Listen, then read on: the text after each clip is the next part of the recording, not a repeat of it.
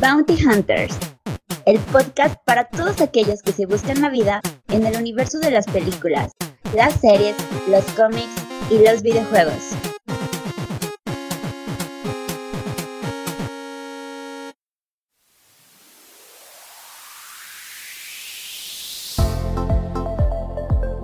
Hola a todos y sean bienvenidos al episodio número 26 de Bounty Hunters. Al habla Chus y como cada semana me encuentro con Dimitri Albertini. ¿Cómo estás, amigo? ¿Cómo estás, Chus? Pensé que no había sobrevivido a, a tu cumpleaños. Por ahí me dijeron que te la pasaste de fiesta en fiesta y apenas estás reviviendo. Es un mito urbano, nada más, Dimitri. Fueron este, fotos que se filtraron a la red donde aparece un tipo que, que reconozco que se parece mucho a mí, Dimitri, desnudo, pero no soy yo, ¿eh? Estu- Estuvieron no, a medio- decir raras. Huerta. No, estaba, estaba muy mamey para, para ser yo, Dimitri, pero sí estuvieron medio, medio misteriosas. Una gran controversia, Dimitri, pero que sin duda, este, pues me hackearon. Pues se parecía un buen a ti, ¿eh, Chus? me hackearon, Dimitri. sí, sí. Le hackearon. Me, me hackearon, ya ves, este, Photoshop y todo eso, como diría mi buen Sage, impresionante. Y hablando de impresionante, Dimitri, estamos en el primer episodio de, de 2023, ¿eh? Y te digo, dejaste abandonado el changarro y tuve ahí que meter mano. Sí, sí, creo que todos los vimos. Una gran reseña que se aventó por ahí, Dimitri, de, de una película bastante mentada para arriba y para abajo, que es Avatar 2. ¿No- ¿Ya la viste a estas alturas? No, Dimitri, no he tenido oportunidad de verlo y para todos los que este, no lo hemos visto, ahí el resumen rapidito, ¿qué dices? ¿Está bueno? ¿No está bueno? Pero escucha la reseña, Chus, capítulo 25.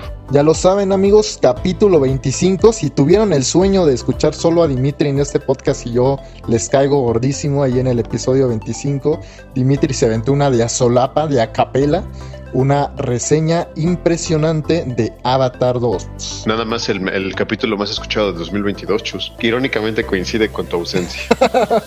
Esa es toda una ironía, Dimitri. No, no son más que, que rumores que se han este, impartido. Pero mejor. Los números no mienten ni engañan, Chus. Nah, esos números está- están truqueados, Dimitri. Vas a decir que tienes otros datos, infeliz. Tenemos acá otros datos. Otros datos que, que revelan, bueno, Dimitri, este, cosas bastante, bastante turbias, ¿no? Hoy vamos a tener lo mejor y lo peor de- del año que se nos fue, 2022. Destacado, ¿no? Del Y, 2022, híjoles. ¿tú dices? ¿Cómo ves, Dimitri? ¿Cómo- ¿Cómo calificarías en general este año? Sin entrar en cómo calificarías el 2022 en, en términos muy generales. Pues yo solamente tengo en la mente el, el meme de Matt Mikkelsen cuando está fumando un cigarro y dice: This is cinema. Ok. O sea, sí, sí, sí hubo muy buenas películas. Para todos los gustos, sabores, colores, desde la temática de superhéroes hasta lo que es buen cine. Oye, y también revivió el género de terror, ¿eh? Tuvimos dos, tres cosas este, interesantes en ese género. Óperas primas de terror, claro. Ah, que se, se salió de, de las clásicas este, aventuras de los Warren a las que ya nos tenían acostumbrados este, año con año. En materia, como bien mencionabas, este, para todos los gustos, creo que, que el género del terror, para todos los que nos gusta ese género, estuvo, estuvimos consentidotes, ¿eh? Bastante, bastante. Dos, de hecho, tres. algunas se coló en mi top, en mi top 10. Ah, caray.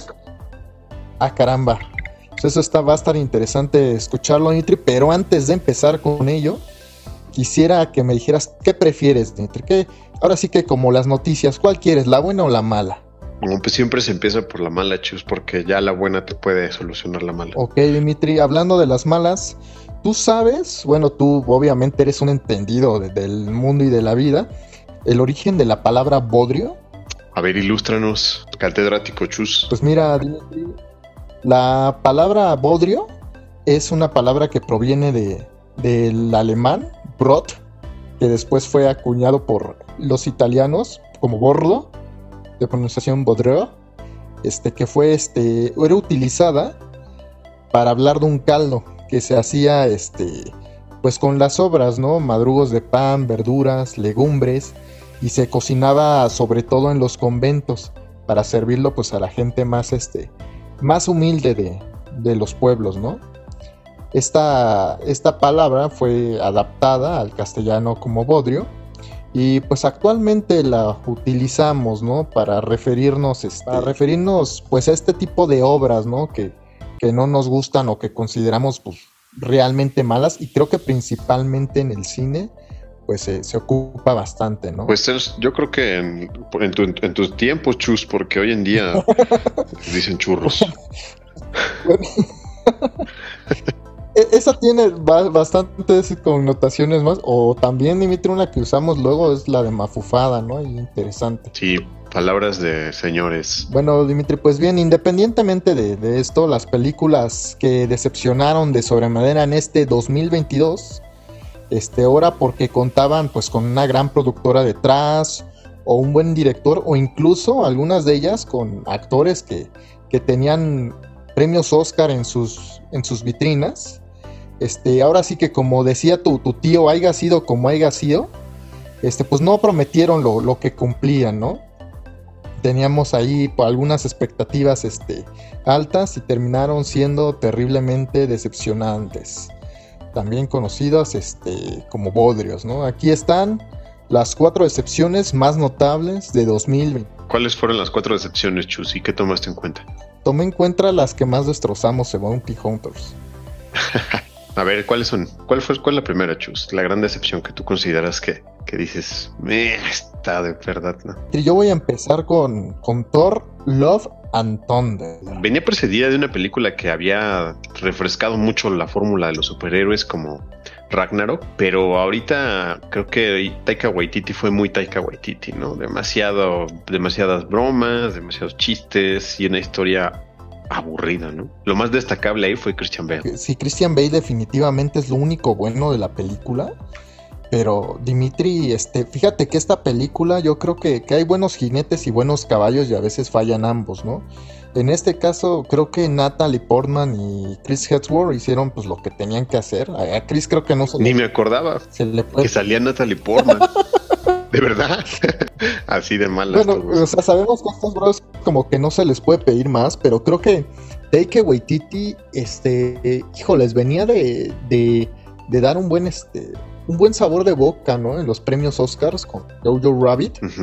Le dejaron ahí la puerta abierta y... Se sirvió de más, ¿no? Y como que hubo un abuso ahí tremendo de, sus capacidades, sobre todo chistes malísimos, efectos especiales calidad Marvel y un sinnúmero de incoherencias, Dimitri, que, que no bueno, ¿no?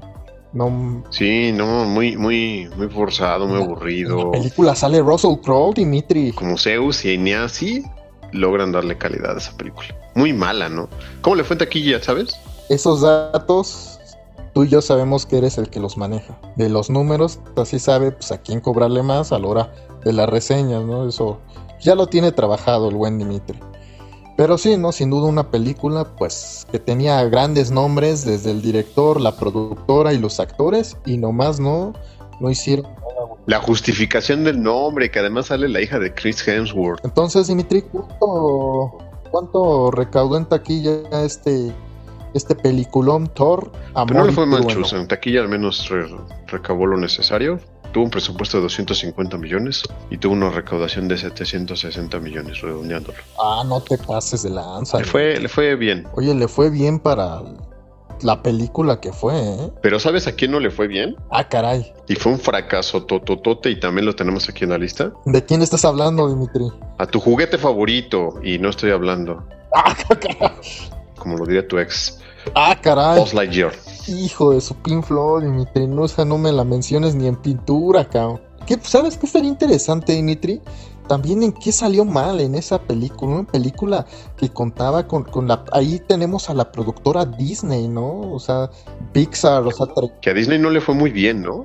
últimamente no le ha ido bien, por eso es que cambiaron de CEO, cambiaron de pitán del barco. Pues ya era hora, ya era hora, o sea, que como dice el Joker ahí, el Joaquín Phoenix, este, pues tienes lo que, lo que putas mereces, o sea, que qué terrible película que, traía la gran productora atrás y, a un personaje tan querido como es Buzz Lightyear, ¿no? Sí, prácticamente como que toda la fórmula estaba planteada que fuera un éxito absoluto y al final nada. Arrastrando el prestigio de Toy Story, Lightyear, este, me parece que, que, la polémica le jugó muy en contra a Dimitri, muy, muy en contra en la, la polémica esta de, de, de, ciertas este, políticas de Disney y creo que le pegó muy fuerte a la película.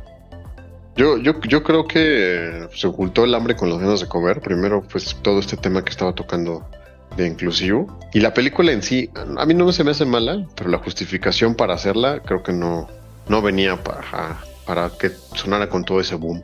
Prefirieron llevar Buzz Lightyear y no una joya como Turning Red a cines.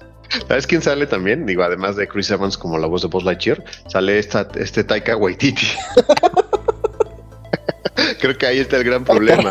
Porque la película, la película costó, mira, la película costó 200 millones de dólares y recabó mundialmente 226 millones. Oh. Un fracaso tototote. Pérdida, Dimitri. Sí. ¿Cómo quemar fácilmente 100 millones de dólares a la basura? Eh? Lo único rescatable fue el gato Sox. Otra de las películas que también se sumó a toda esta lista, que precedió también de una saga importantísima, Animales Fantásticos y dónde encontrarlos, el secreto de Dumbledore, ¿no? Esa sí me duele, Dimitri. De, de esa no hay que hacer chistes. Pasemos a. pero, pero, pero tú, ¿por qué crees que haya sido el fracaso de esas grandes este, franquicias que tienen fans hasta por debajo de la sopa y que cuando les traen una cosa nueva, si no se apega, o sea, no tanto a la historia, sino más bien como a esa nostalgia, a esa fórmula original, los fans no la reciben de la mejor manera, ¿no? Efectivamente, pero más bien yo creo que la película es mala. De por sí, casi toda la, saga de Animales Fantásticos es mala. No, la saga de Animales Fantásticos, te digo, te soy sincero, a mí se me hace así lo digo en todas sus letras, aburrido. Yo también pestañé en el cine. Animales Fantásticos tiene el récord de que cada película me ha hecho quedarme dormido en el cine. Además venía precedida de todo este boicot que hicieron los fans de Johnny Depp. Recientemente había ganado el juicio y que ahí lo hayan cambiado y pusieron al, dios Matt Mikkelsen. Ah, no, no, no, no venía, ¿no? Igual fue otro de estos casos que se juntó el hambre con las ganas de comer. Con un costo de 200 millones, recabó la pobre cantidad de 405 millones. Híjoles, apenas. Porque recordemos que 200 millones es el tema de producción y todavía se le mete ahí una lana extra para publicidad. Y yo sí vi bastante publicidad de animales fantásticos. Y derivó en que, además de que, y derivó en que pues, se cancelaron las secuelas, chus. Hasta ahí llegó, parece, Animales Fantásticos y van a replantear.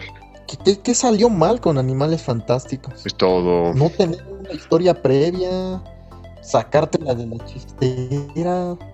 Es que también el hecho de que ya no regresen a Hogwarts, que es el mundo mágico, se distancia un poco, ¿no? Todos los personajes, todos los personajes de Animales Fantásticos, Dimitri, no tienen una pizca del carisma de un del hermano que tú me digas de Ron Weasley. Así te la pongo. sí, no, no fue bien recibida por el público.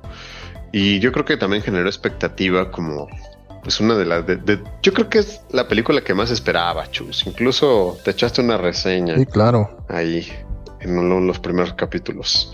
Y es ni más ni menos que Morbius. ¿Por qué estuvo mala? A ver, cuéntame, ¿por qué estuvo mala?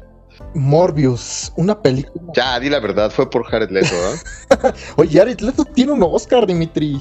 No, y también sale este cuate que sale en House of Dragon, este Matt Smith. Oye, es que Dimitri, creo que era una película que nadie esperaba, nadie quería, nadie necesitaba y creyeron que iba a ser la misma fórmula de Venom y le salió el tiro por la culata, porque les costó 75 millones de dólares y recabaron 161. Híjoles, menos mal fue barata, Dimitri, 75. Pues ni tú hablaste bien de ella, entonces desde que salió habías dicho no la vean por favor y creo que no te equivocaste. No, terrible, Dimitri, terrible. ¿Y sabes qué es lo peor? Que, que la vi dos veces. Y es de que a ti te gustan los vampiros malos como Crepúsculo. No, me gustan los vampiros buenos, Dimitri. Pues este lo he visto dos veces, entonces ya me está haciendo creer que tienes un fetiche con los vampiros. Oye, entonces, ¿cómo queda la, la lista, Dimitri? Tenemos este una de de Disney. Thor Love and Thunder, Lightyear, la colaboración de Sony y Disney, que es Morbius, y una de Warner, Animales Fantásticos, Los Secretos de Dumbledore. Hoy, un día deberíamos hacer el especial de las peores películas que hemos visto en nuestra vida, ¿eh? Yo igual tengo unas... Ya lo hicimos, Chus, fue cuando dijiste que viste Crepúsculo. No, no, ¿qué pasó, Dimitri? ¿Qué pasó? Que por cierto, ya casi te está costando la chamba, ¿eh? Digo, Sí. Ahorita, porque todavía no, no, no he firmado al nuevo. No, no me pero- perdona la comunidad, Dimitri, ¿eh? No me perdona la comunidad este crepúsculo. Un suscriptor nunca llega tarde, ni pronto. Llega exactamente cuando se le propone. Así que suscríbete y síguenos en nuestras redes sociales. Y ya que estás por ahí, dale like. Recuerda, yo solo te ofrezco la verdad. Nada más.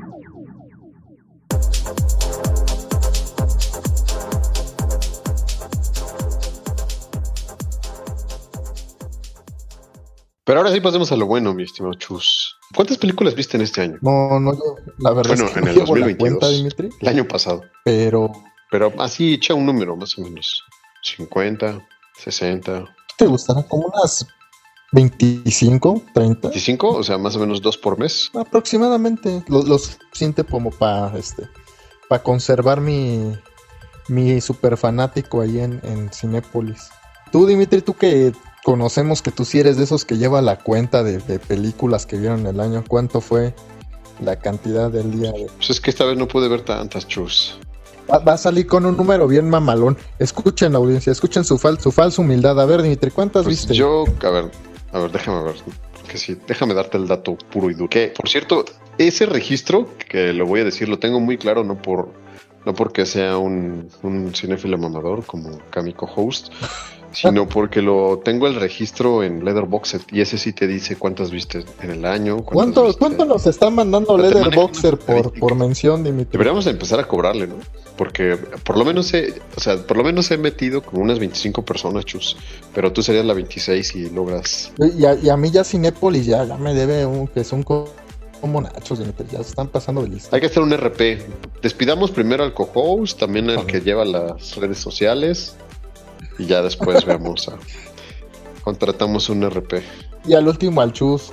Mira, yo vi exactamente 341 películas en el 2022. Ah, ¿qué les dije? Un amador. de- no, pero, ¿300 de 2022 o del 2022? 300 durante 2022. Pero no del año 2022, sino de cualquier año. Ah, ok, pero tú dices solamente de 2022. Ah, ese, ese número también te lo manejo, chus. Ah, carajo. Déjame. Carajo, ya saben, amigos, Leatherboxed disponible en la Play Store. Este, cada suscripción es, es un, un golpe al ego de, de Dimitri. es, es que Dimitri No, es que es una, es una, es una muy buena. O sea, sí, Es- sí vale la pena. es un testigo de, de Jehová del Leatherboxed. Es que en serio que sí. Creo que si eres, no te puedes decir cinéfilo si no estás en la Letterboxd. Entonces, Dimitri, ¿cuál sería el dato puro y duro? 98 películas del 2022 son las que vi. Oye, prácticamente el ciento, ¿eh? Una tercera parte de las películas que viste. Eso está muy interesante. Sí, es que te digo que en Letterboxd puedes ver todo eso. Y pues como cinéfilo para llevar tu control, porque muchas veces dices, ah, esta ya la vi, no la he visto, ya ni me acuerdo. Y entras y, Ok. y de todo eso, o sea, hacer el top fue difícil, ¿eh? fue difícil, porque sí vi buenas películas y me dejó, me dolió dejar fuera algunas. Pero bueno, Dimitri, al final no todos pueden estar invitados a la fiesta y hay que, hay que elegir, ¿no? Al final del día, uno de, toma decisiones en la vida, ¿no? Esta consola a la otra, esta novia a la otra. y pues en este caso, pues esta película o la otra, ¿no? Esta u otra. Llegamos a lo que va a ser nuestro primer resumen del año eh, de la historia pues de, de Bounty Hunters, ¿no? Con nada más, nada menos, ya mencionamos lo peor, vamos a ir con lo mejor, aquellas películas pues que, que la verdad es que van a trascender a la historia como, como un estandarte, ¿no? De lo que fue este año. Y hay una, Dimitri, en particular, que creo que de parte de ambos se, se llevó las palmas y esperemos que, que así lo consideren las futuras premiaciones que ya están igual a la, a la vuelta de la esquina, ¿eh? Por primera vez creo que, ah bueno, por segunda vez en la historia de Bounty Hunters coincidimos en que una película fue la mejor y es nuestro top número uno. Pues bien, Dimitri, vamos a comenzar. Espero que no te moleste que lo haya yo, que lo haga yo. No, primero pues sacan pichones, chus. Gracias, Dimitri, gracias. Empezamos con mi película número 5 del año, ni más ni menos que El Batman. El hombre murciélago, Dimitri, dirigida por tu compadre Matt Reeves. Como uno de los villanos de Batman, ¿eh? Sí, claro que sí, Dimitri. Dos caras, porque habías dicho que no te había gustado, desgraciado. Es una película, Dimitri, que yo creo que en el género de superhéroes que, que actualmente es el que sigue dominando para bien o para mala industria, me parece que es la, la, mejor película que tuvimos este año. Este, no, es no es ningún secreto que a mí me encantan los superhéroes. Y creo que esta película es una propuesta nueva, muy alejado de todo lo que se nos presentó este año, este, para bien, para bien afortunadamente, con una gran dirección, buenos actores, un, este, un soundtrack brutal. Eh, pero sobre todo Dimitri le guarda un cariño especial porque con esta película comenzó todo. Toda esta aventura de Bounty Hunters nació de un criticar esta película sin esa película tal vez no estaríamos aquí hablando. Estaríamos aquí este, charlando. Por eso le guardas un gran cariño. Sí, claro. Cariño eterno a The Batman de Matt Reeves. ¿Cómo ves, Dimitri? Una, este capítulo me sirve para ver que tienes, te digo, que un fetiche por los murciélagos y los vampiros. Fue la más decentita de superhéroes que vimos durante 2022, ¿no? La rata alada se cuela en el top 5 de este top. Yo, yo rescato de, de, esta la actuación de Colin Farrell como el pingüino. Hace un muy buen este Al Capone, ¿no?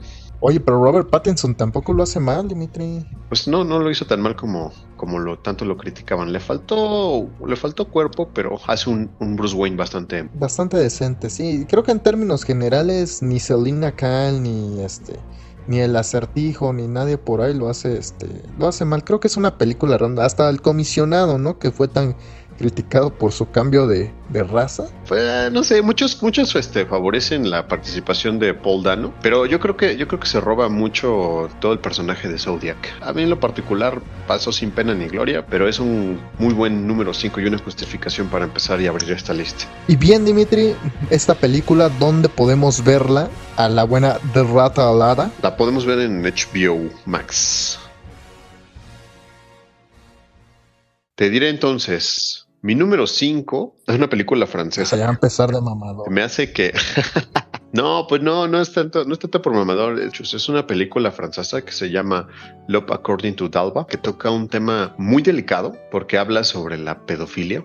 Y la historia trata de una niña de 12 años que justamente le da nombre a la misma, que es Dalva. Arranca, hacen una redada y meten a su papá a la cárcel. Entonces ella queda huérfana y tiene que empezar como a pues retomar su vida, ¿no? Me gustó mucho esta película porque precisamente te pone desde la perspectiva desde un niño de, de, 12 años que no sabe cómo funciona el mundo y que todo lo que gira en torno a su alrededor, pues es lo único que conoce. Entonces no sabe discernir si está bien, si está mal. Obviamente uno como espectador puede ver que todo eso que ella vive pues está mal, ¿no? Pero la manera en la que lo van contando y en la que va teniendo como esta interacción por cómo se viste, cómo se maquilla y muy muy buena el punto de vista de Manuel Nicot y, y, vale la pena mucho darle un vistazo. Esta película todavía no, no se estrena, yo la vi, la tuve la oportunidad de verla en el Festival de Cine de Morelia. Esa fue mi número 5. Ok, Dimitri, si sale, bueno, tú que ahí la tienes ya un poquito más de experiencia, porque pues, es fácil perder la pista. Este, ¿Tú cómo ves? ¿Crees que sí, bueno, por el tema que te trata, si crees que la saque Cinépolis, Cinemex o, o que de plano la tengamos que googlear en un, en un par de meses? Que podría salir. Es que de pronto Cinemex tiene estas corridas como de cine de arte. Me equivoqué, sí, que tiene como, como cine de arte y sí las llega a sacar, o sea, pero las llega a sacar con muy, muy corto tiempo. Si llega a salir, yo, yo les, les aviso para que la puedan ir a ver a quienes le interese. Ok, ya estás. Repítenos el nombre, por favor, Dimitri. Se llama Love According, According to Dalva. El amor de acuerdo con Dalva. Vamos a poner la lista toda completa en el Leatherbox Set y Chus, ahora sí haznos el favor y cúmplenos de ponerlo en las redes sociales, desgraciado. Porque nunca has puesto nada de lo que prometes en el capítulo. Nunca, nunca. Claro que sí, Dimitri. La lista de Dimitri me comprometo que va a estar en redes sociales junto con todas las listas que vieron aquí. Y si no, pues ya saben, amigos. Ese es un, el último clavo de todo de Chus.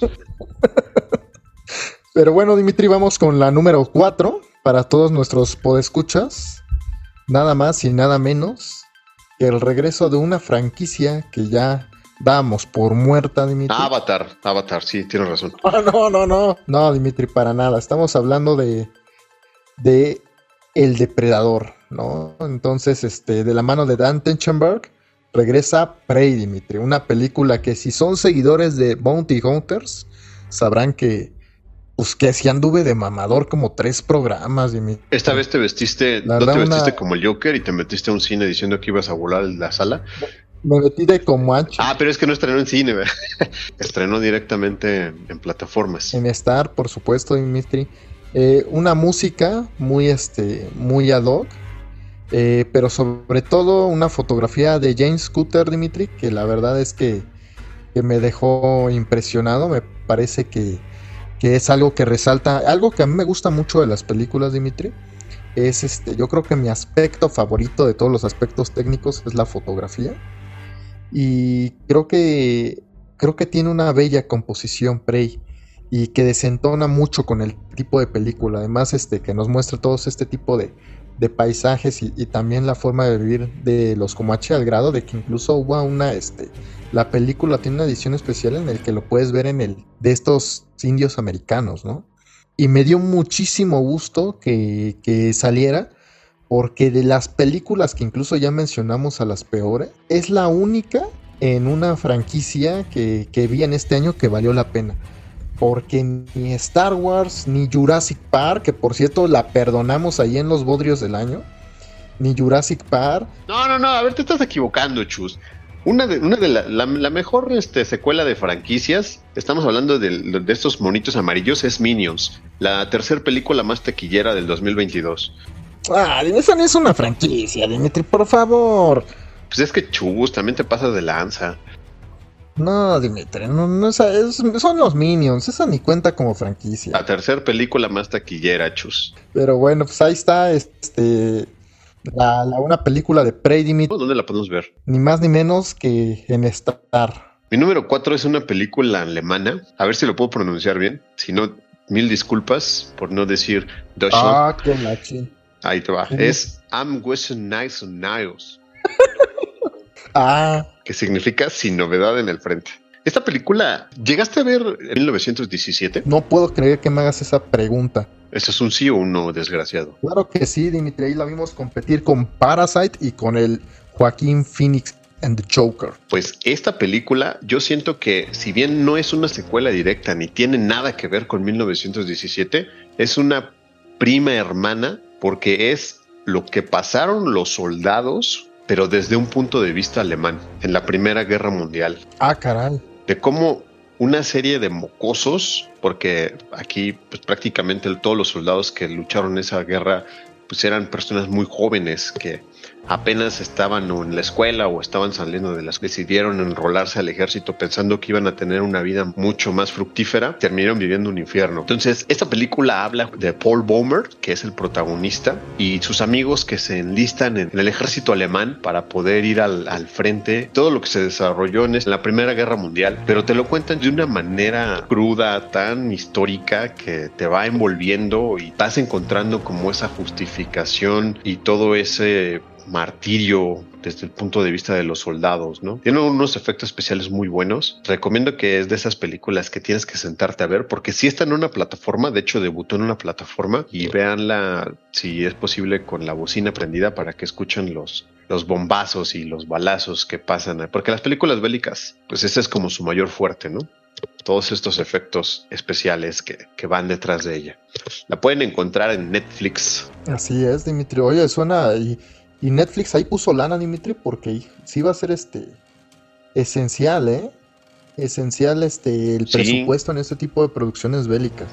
O sea, sí tiene la calidad, porque porque creo que el hecho de que fuera alemana como que ahí nos preocupó un poquito, ¿no? Es más bien como toda esta sociedad desde un punto de vista alemán, creo que lo hace muy muy distinta a lo que usualmente nos cuentan, porque siempre nos los cuentan los gringos y eso hace que también ellos vayan como tomando esa ese papel, ¿no? de rescatadores del mundo y aquí hacen incluso por ahí una crítica al gobierno alemán.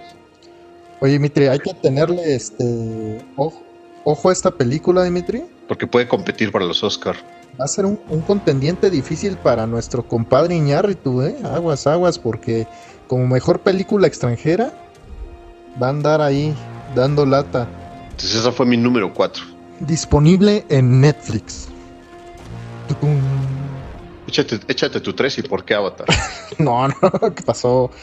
Llegas este, con una alemana yo tengo que responderte con una estadounidense británica, Dimitri. Nada más ni nada menos de tu compadre, Robert Eggers, el norteño, caray. Mi compadre, el tuyo. Ah, ¿qué- ¿por qué lo No niegas? sé por Dimitri? qué lo quieres tanto. Solamente hizo una ópera prima muy buena. El norteño, la tercera obra del buen Robert. Una película, Dimitri, que, híjoles, muy, muy ad hoc al estilo de este director, ¿no? Que se sale un poquito de los, de los cánones de, de una película este, normal y nos presenta un drama con acción, suspenso, aventura, terror bastante este, interesante, ¿no? Una, una historia de, de venganza, la cual creo que le dedicamos incluso un capítulo ahí completo, con grandes actores, ¿no, Dimitri? Me da mucha tristeza porque es de esas películas infravaloradas que resultan muy buenas.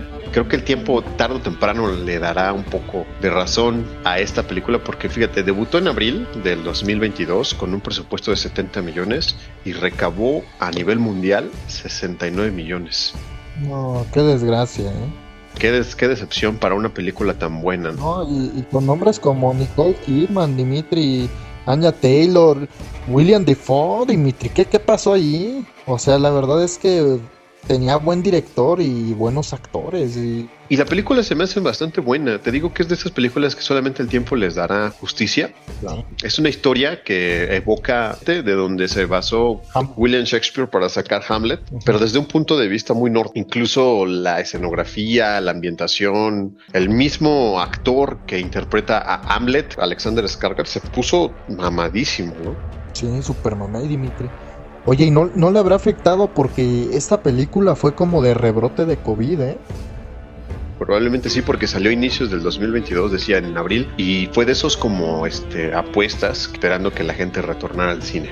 Parece que no. Parece que no, al menos financieramente, pero yo creo que desde un punto de vista artístico, que obviamente pues es una industria y, y lo que importa es este el dinero por ahí. Pero esa sí la podemos ver en plataformas ya, ¿no? Para quienes no la haya podido ver en cine, ¿dónde la pueden encontrar? Sí, no, y completamente recomendable, Dimitri. Está en HBO. Totalmente, esta sí tiene el sello Bounty Hunter. The Northman, por si, por si no lo encuentran como el norteño.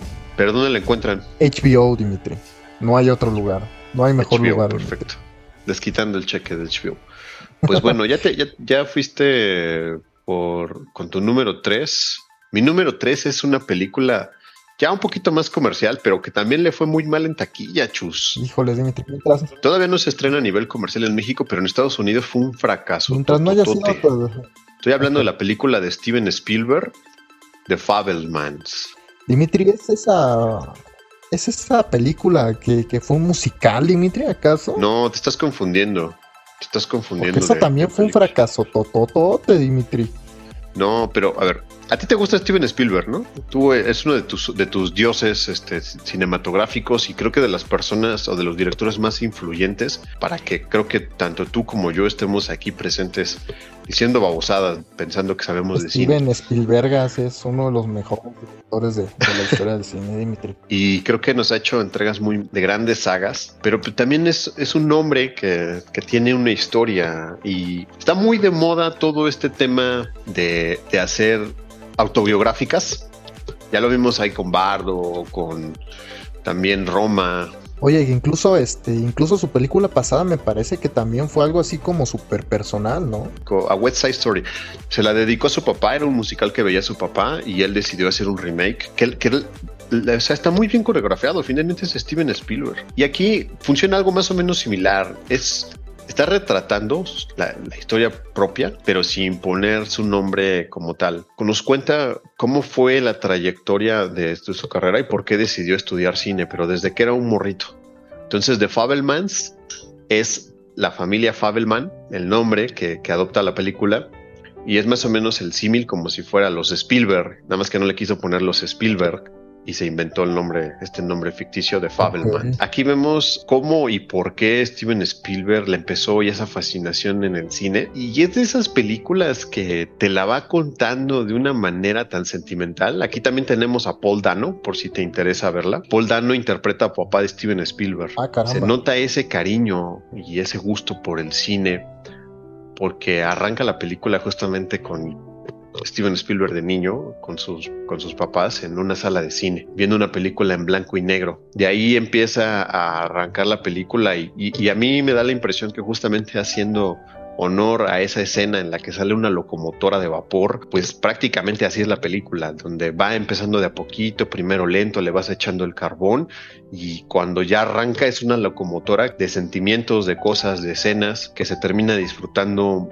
muy al estilo quizá a lo mejor como lo cuenta secuencialmente Forrest Gump, que te va contando como historias, como fragmentos, y te vas encariñando con la historia de este personaje que, que yo hasta casi casi hice la ridiculez de aplaudir ahí en la sala de cine cuando la vi. Que tratas este tema que creo que es importante. ¿Tú qué piensas de esto, de esto? Porque la próxima película que voy a nombrar va para allá también. De los temas autobiográficos. este símil de, hacer mi propia, ajá, de hacer mi propia, contar mi historia, este, de, ahora sí que, que mi propia biografía, ¿no?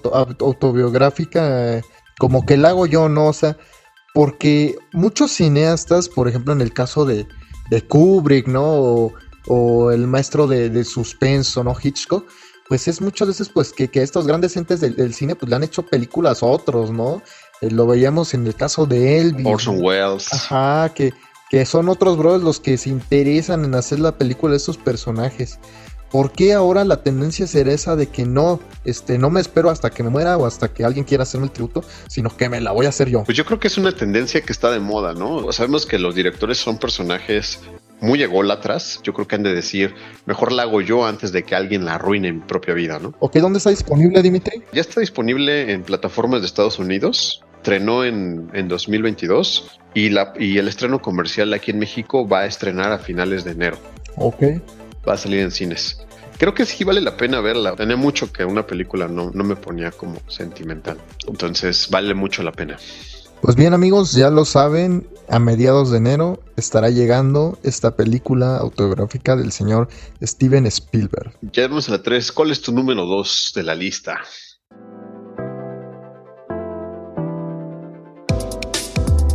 Un gran podcast conlleva una gran suscripción. Suscríbete y síguenos en nuestras redes sociales. No olvides compartirlo. Ayúdame, suscriptor. Eres mi única esperanza. Hablando de, egos, creo que mi siguiente película está llena de ello. Nada más ni nada menos que la última película del que podría ser mi director favorito de toda la vida, Dimitri con permiso del señor Guillermo del, Toro, Bardo de Alejandro González Iñárritu Dimitri, una falsa crónica de unas cuantas verdades, una película. Muy pesada, muy aburrida, muy innecesaria, muy mamadora. Sí, fue, fue como en general la serie de críticas que, recibió incluso en, en ciertos festivales pero que la verdad, Dimitri, es que como obra cinematográfica representante del realismo mágico, algo muy, este, muy, una parte muy bella, no tan explorada del cine principalmente latinoamericano. Técnicamente me parece que la dirección de Alejandro González Iñárritu, en el que explota todas y cada una de las técnicas cinematográficas de las tomas, picados, contrapicados, primerísimos, primer plano, tomas americanas, planos, secuencias. Ya, chus, hablaste todo un programa puliéndole el sable a González Iñárritu y todo te atreves a robarte aquí minutos. Y Silverio Gama, interpretado por Daniel Jiménez Cacho, también igual. Ese señor sí se merece todos los, palmas. Cargó toda la película. Sale en toda la película, chus. No hay un solo minuto en el que no salga. Esas escenas donde pasa por Televisa, en esta plano secuencia, donde está bailando ahí en, en ese el tipo de el fiestononón ese como por la lagunilla, toman a los músicos este brother bailando así eh, con la esposa y solo. Qué bellas imágenes, la verdad. Es, está medio loco Iñárritu y creo que a veces habla de cosas que no debería hablar como como miembro privilegiado de la sociedad, como tú comprenderás, Dimitri. Pero la verdad es que el tipo es increíble en su trabajo, hace muy bien su chamba. Fíjate que esa película yo no la disfruté tanto en el tema, en el aspecto visual, no se me hizo algo súper extraordinario, pero sí que la disfruté en un tema desde un punto de vista que él la hizo para él, porque las críticas las anticipó desde que estaba yo creo que escribiendo el guion, ¿no? Y es tan predecible, realmente reta al espectador a que sufra con él, pero también se dé cuenta lo predecible que pueden caer estas críticas. Entonces, en ese aspecto me, me fascinó. También entró en mi top, pero en mi top 20 de lo mejor que vi en el año.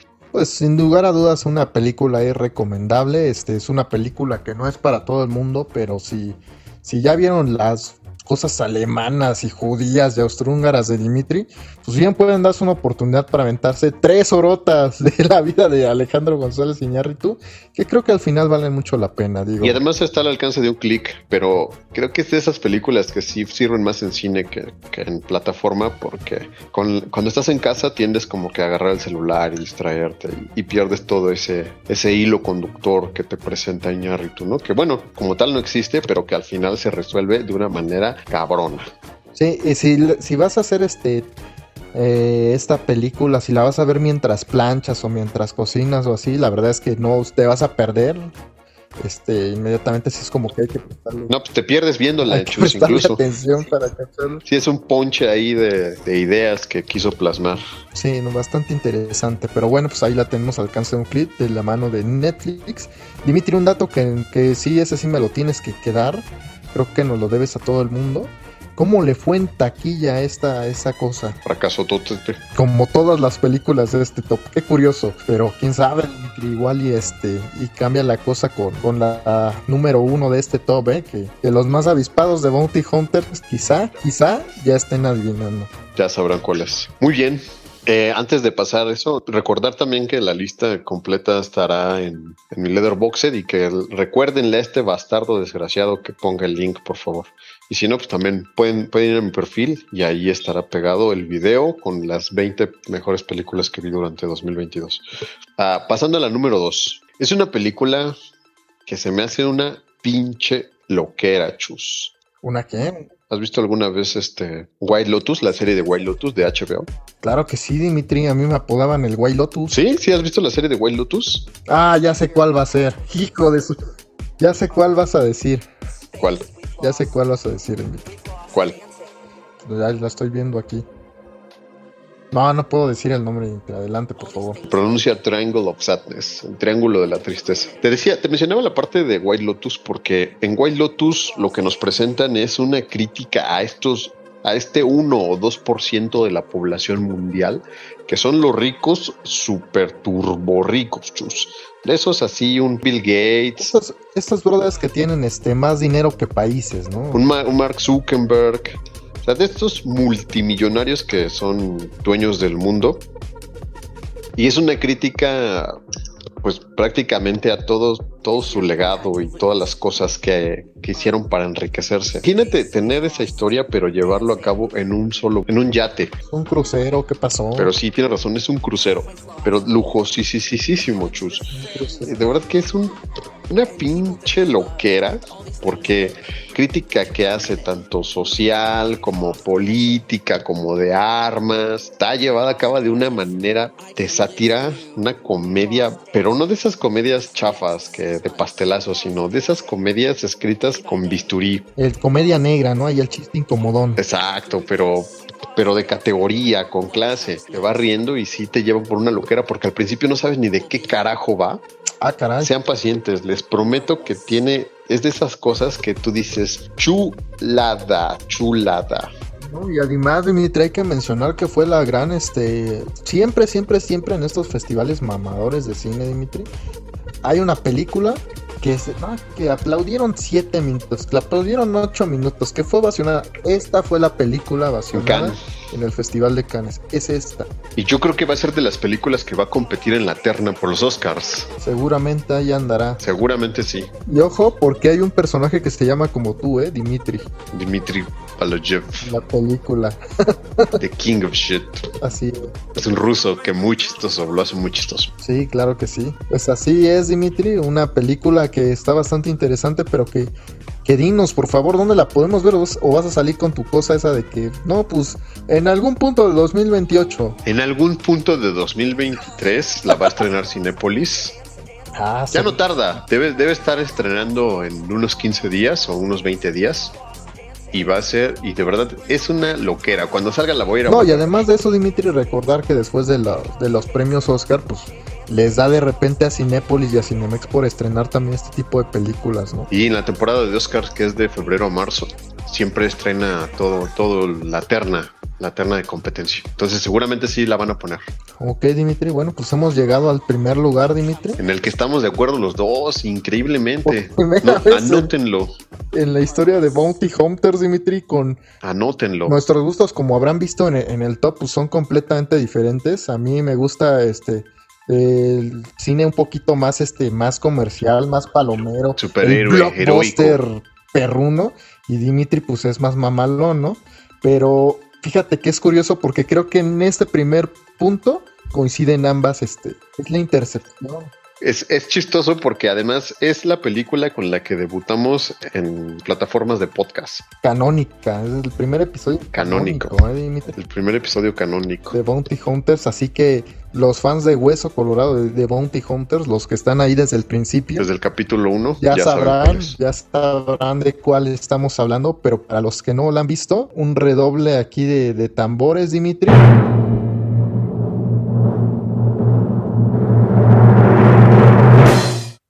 Fucking Top Gun Maverick.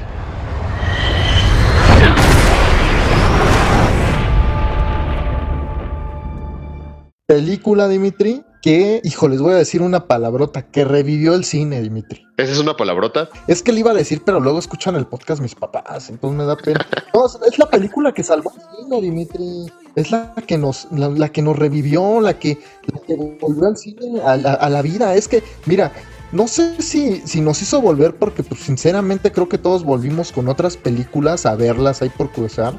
Pero esta película creo que es la que nos recordó lo que es el cine y por qué lo amamos y por qué así vengan y pasen y regresen mil formatos caseros y mil este, sistemas de streaming, creo que es la película que nos demuestra que el cine no debe morir. Es el cine. no, es que no, no es posible. No, y además lo, lo tocan durante la película. o sea, hacen una mención entre lo analógico y lo digital está de una manera canija. ¿Y qué me dices del IMAX, Dimitri? No manches, yo la vi cuatro veces y recientemente se estrenó en plataformas, la volví a ver y hasta me sudaban las manos. Sí, no, Joya, joya, joya. Es una historia muy, muy simple, pero yo creo que la justificación y quienes vieron Top Gun 1. casi casi se le salieron las lagrimitas. Ver a Iceman, nuevamente, ¿no? Cuando les da su lección a los chavos de, de aviación y... Que esa lección no las dio a todos este Tom Cruise, ¿no? Porque la película recordemos que es totalmente hecha con efectos prácticos, entonces son aviones reales. Sí. Se siente la emoción, el sonido. Es una oda al cine, Dimitri, me parece sin palabras, Dimitri. O sea, yo quisiera decir este eh, tantas cosas de esta película, pero te deja sin palabras. Me parece que es este. Creo que ya lo dijimos en la, reseña, ¿no? Del primer capítulo. Miren, por ahí para los este podescuchas que, que quieran verlo, que quieran verlo, este, un episodio dedicado completamente a, Top Maverick. Es el primer episodio de Bounty Hunters. Tiene de hecho en la portada este a Maverick.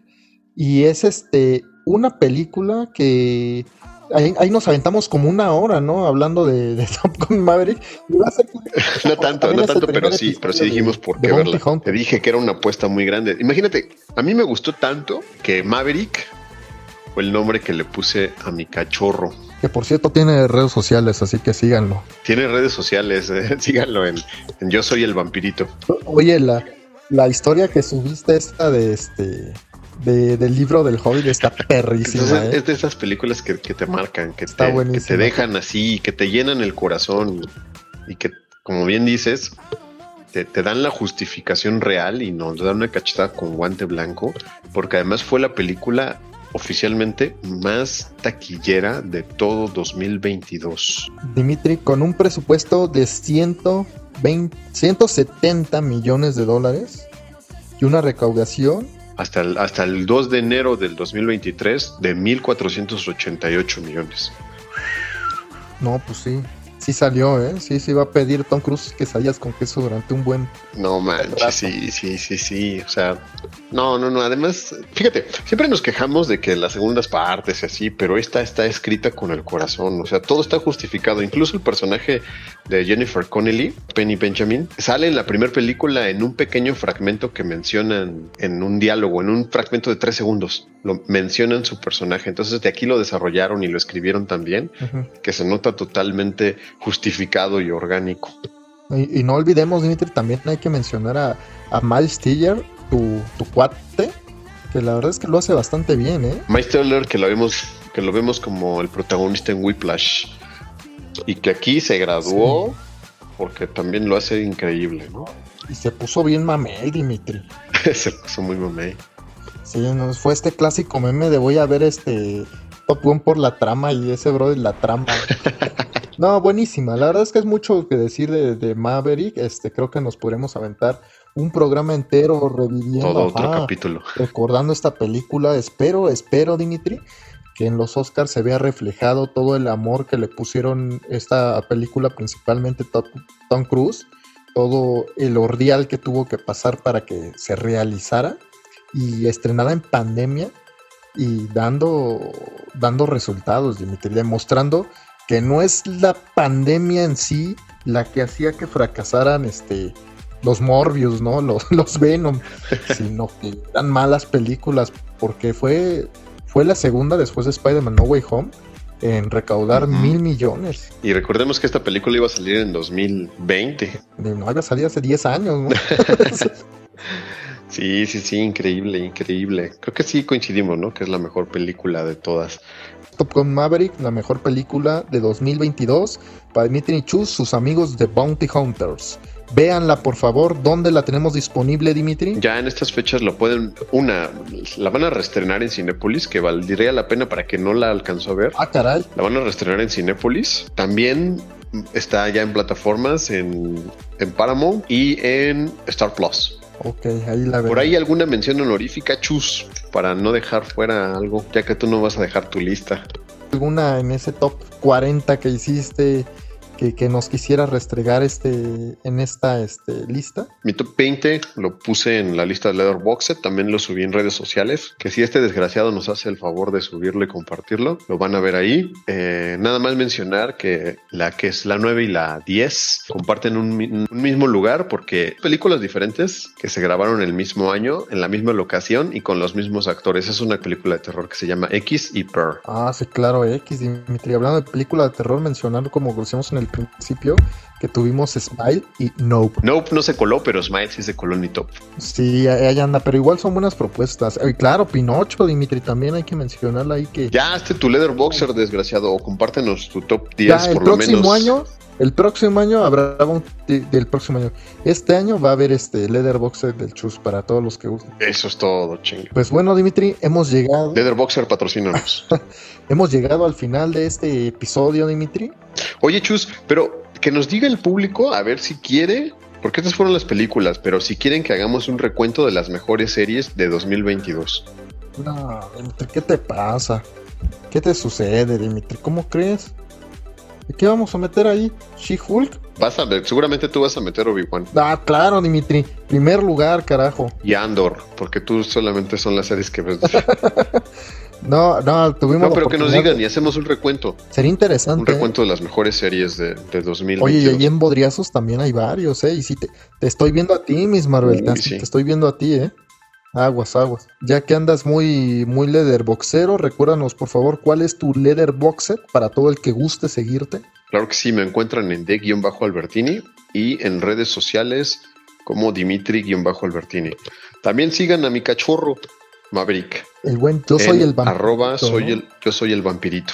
Se sube historias ahí bastante interesantes. Le comentaba que hoy vi una del Hobbit que está buenísima. Buenísima. Ahí, pues, ahí ponla fija para que la puedan ver nuestros escuchas en una semana. Está muy chida. Bueno, pues a mí me encuentran como soy guion bajo alfa 92 creo. Eh, yo no subo tantas cosas como Dimitri, pero ¿sabes qué Dimitri? Este año te propongo bajo este eh, pues todo el público que nos está escuchando que subamos un poco de nuestra colección también. ¿eh? Ah, estaría increíble. Estaría increíble que subiéramos. Estaría increíble. Creo que entre los dos tenemos cosillas interesantes de, cine que, podríamos este, enseñar allá a los podescuchas, incluso hasta recomendar. Sí, me, parece bastante interesante el, el, reto. Esto ha sido todo por el podcast del día de hoy. Espero que les haya gustado. Se despide a la distancia Chus. Y Dimitri Albertini. Nos veremos luego. Nos veremos en el futuro. Adiós. Bye.